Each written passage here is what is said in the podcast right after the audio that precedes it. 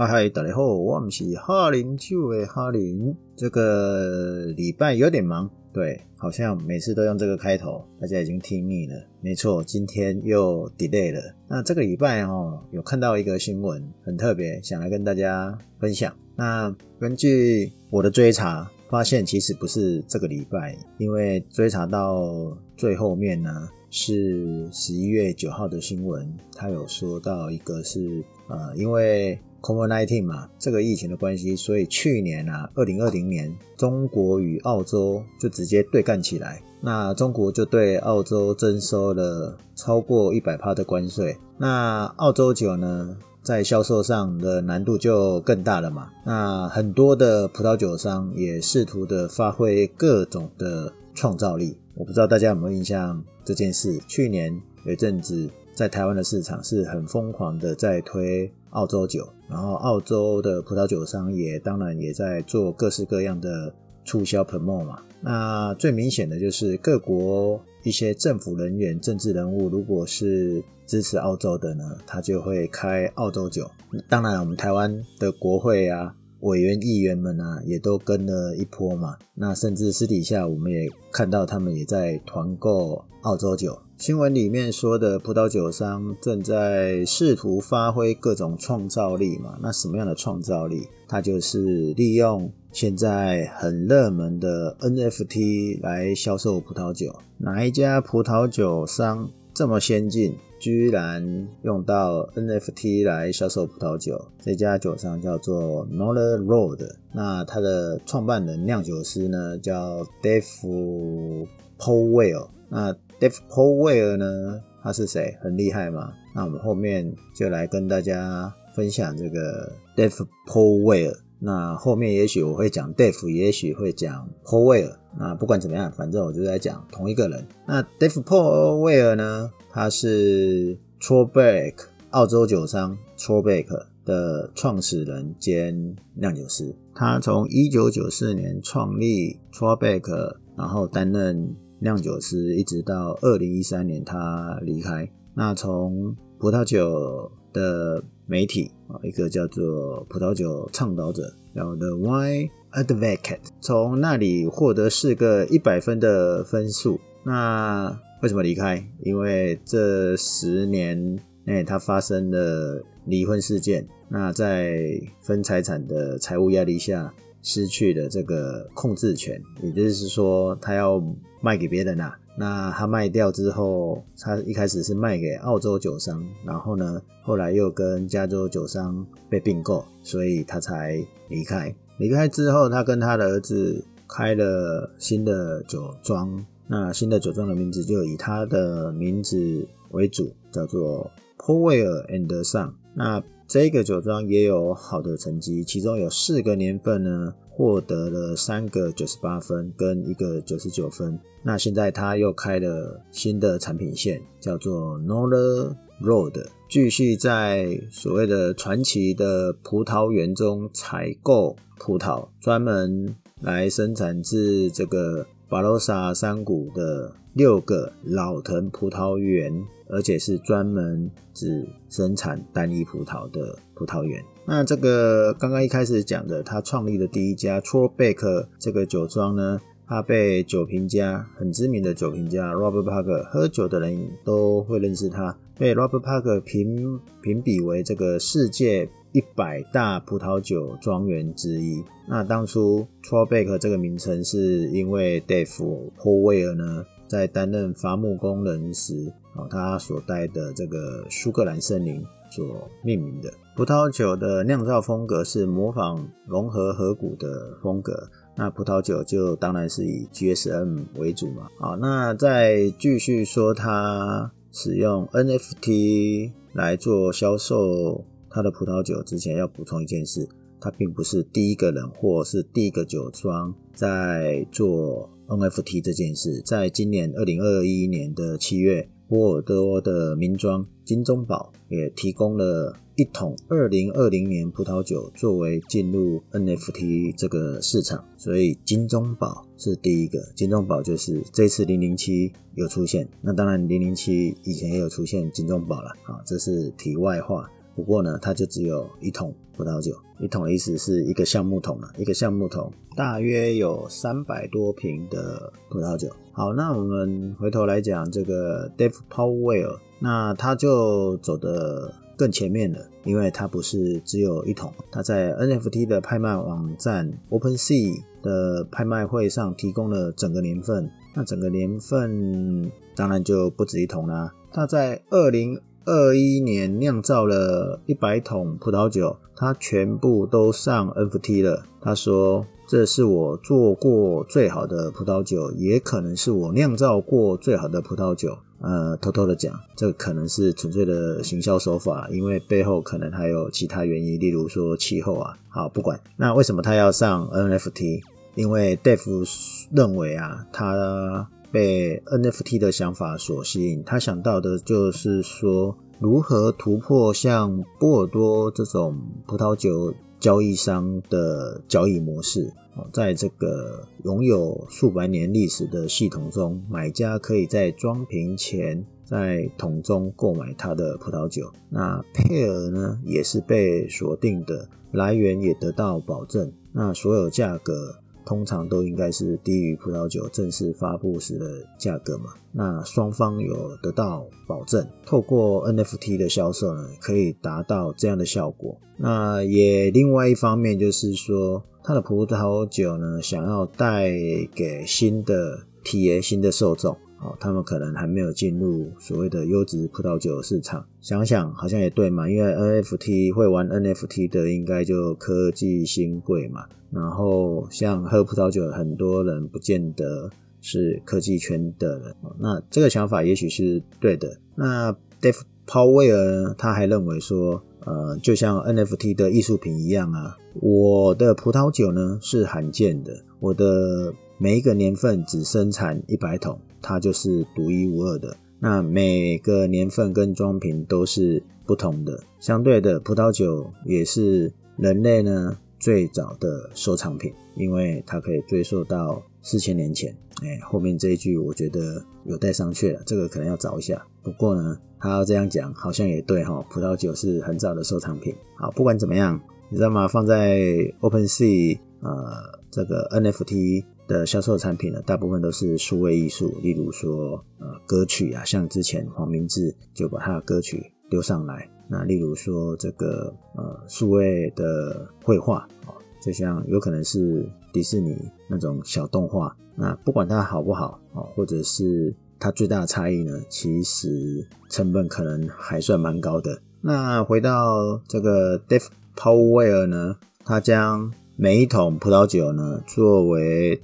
单独出售哦，就是一颗啦。那也就是说有一百桶，一百桶就是一百颗 NFT，然后再加上另外一个是一颗是一次包一整年份的，所以总共有一百零一个。项目啊，一百零一个 NFT 在 OpenSea 上面做拍卖。当然，如果你买那一颗 Number One 第一颗就是包整年的呢，其他的就会被销毁。那买这一颗 NFT 还会得到什么东西？他把每一颗 NFT 呢，就当做一个独特的数位艺术作品。那基本上，数位艺术作品的画面呢，是一个桶面，也就是所谓的 barrel head，就是橡木桶的桶头。那桶头的概念就是，它站立的时站立的时候，这个木桶站立的时候，最上面那一层。那如果它横躺的时候，就是就是有一个面。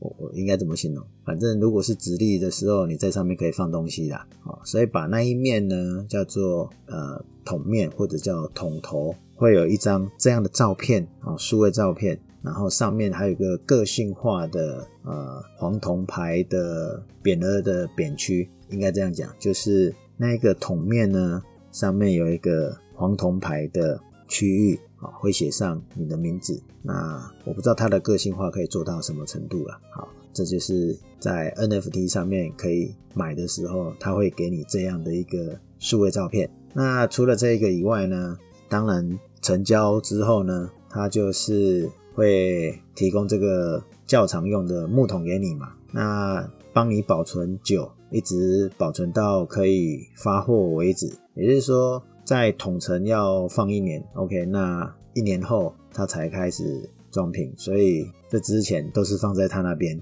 那放在他那边一直到发货，发货的过程呢，例如说你想要装七五零的，还是一点五公升的，OK，他也可以按照你的需求来装到不同的瓶项哦，就是不同的瓶子里面啊，不同的瓶型里面。那甚至葡萄酒瓶的标签，它也可以帮你刻字化。最后这个桶头呢的刚刚讲的那个桶面上面不是有一个黄铜的牌匾吗？它的实体的样子、实体的产品也会一并给你。也就是说，不是只有数位艺术照，它的实际长什么样子，它也会给你。另外，另外，可能很多人。爱喝酒的人还蛮喜欢的，据我所知都还蛮喜欢的。就是说，他提供了一个什么样的机会，在二零二二年可以跟 Paul Weir 呢，跟他的工作团队工作一整天，制造 n o l a r o 的葡萄酒。那可以跟制作团队一起吃饭，共进晚餐。其实你去工作一整天，你保准会累死。好了，不管了，反正就是他提供你买一颗 NFT，他就送你这一些客制化的服务。那我会提供这个连接网址，可以给大家参考，因为它有详细的清单，其实就在网址上。那这网址其实念出来也很简单啊，因为就是 OpenSea 点 IO 斜线 NELD NERROAD NELD NERROAD 就是 Nether Road 它的。酒庄品牌，Dave 还说呢，他工作了四十年啊，他在正确的时间把自己放在正确的地方，他觉得这一刻已经来了。水果啊，就是葡萄啦，葡萄它是用最好的，那葡萄酒也是他做过最好的，酿造出引人注目的世界级葡萄酒需要。将来之不易的工艺与基本的感性，还有对酿酒技术的欣赏相平衡，它一切都把它结合了，再加上结合了这个好的年份，所以呢，啊，他想要透过 NFT 提供葡萄酒是最适合的，因为它代表了艺术跟商业的连结。那他当然很开心说，这个是新领域的先驱。我刚刚有讲嘛，它不一定是先驱啊。为什么？因为金钟宝已经先做了，但是金钟宝只有一桶，它是整年份的哦。当然，如果用这一块来区别，它的确是先驱啊。如果保守讲，应该是说先驱之一。对了，刚刚讲说他开创 Trollback，后来离开嘛，那我再多说一点说。他后来开的这一家，跟他儿子一起开的 Paul Weir and Son，他就是一个父子携手的团队，一脉相承，但是也不断的推陈出新啊。因为他酒庄的目的呢，就是要创造出富有表现力，能够真正反映巴罗萨这个河谷的风土以及它的多样性的葡萄酒。那刚刚已经知道这个 Dave Paul Weir 呢，有一定的实力嘛，那他也致力要把这个新的以他的名字跟他儿子一起呃建的这个叫做 Paul Weir and Son 呢，打造出成为南半球的 Romanée Conti。Romanée Conti 呢，喝酒的朋友应该就会知道，一支出厂的时候可能就是六七十万跑不掉哦。那成年以后，你可能要喝这一杯呢，就是好几百万了，但大家可能还没有感受到 Dave Paul Weir 的厉害，因为他并不是出生在酿酒世家，但是他就很热衷热爱。那他在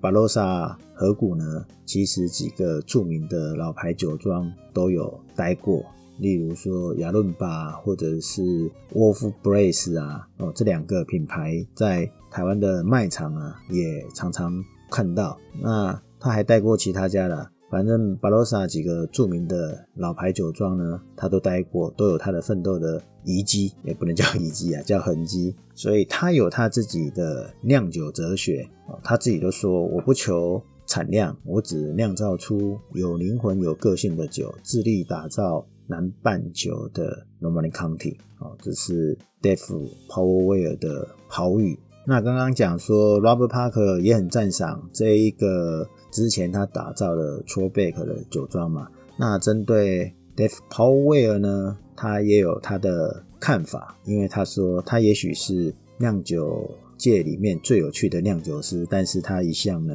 满口脏话，直言直语。但你说他是世界顶级的酿酒师，这是毋庸置疑的。这是 Robert Parker 给他的评语。好啦，那至于说可不可以买到前面所提到的酒，例如说呃 Trobeck 哦 Trobeck 已经是澳洲的梦幻名庄了，绝对是你不可错过的经典中的经典。哎，这一段为什么讲的好像我在自录？没有，我们这一集没有酒商自录。好，哎，应该是说之前也没有酒商自录啦。好，那刚刚前面有讲嘛，就是 Robert Parker 很很喜欢 Trobeck 的这个酒庄，把它评为世界最伟大的一百个酒庄之一。哦，那澳洲的酒瓶专家也是知名人士，James 啊，他也评比说这个 Trobeck 呢是澳洲最佳的五星酒庄，根本就是澳洲酒界的第一名扛把子。我刚才讲那个 Robert Parker 是啊、说这个 Trobeck 是世界上最伟大的一百个酒庄之一，一定有人会说，哎，不是有一百五十六？我跟你讲，我查了一下，不要纠结这个数字，因为它会一直增加。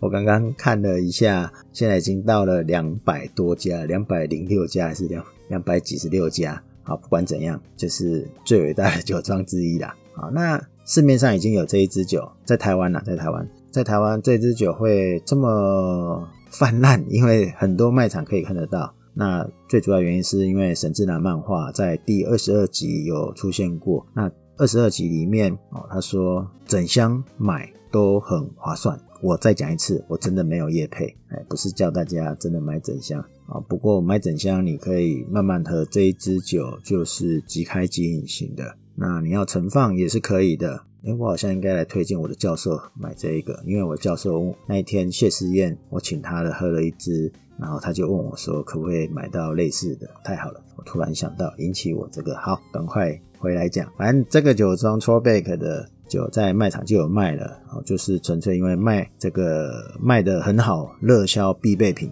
就是因为漫画的关系。那至于前面他后来又创立的 Powell and Son 呢，老实讲，我目前还没有喝过，印象中也没有看过。所以如果听众有看到或喝过的呢，欢迎通知我一声，好，来告诉我说哪里可以买，或者是分享你喝过的感觉，让。我知道，或给其他的听友知道。那 Nola Road 的要不要买一桶 NFT 来试试啊？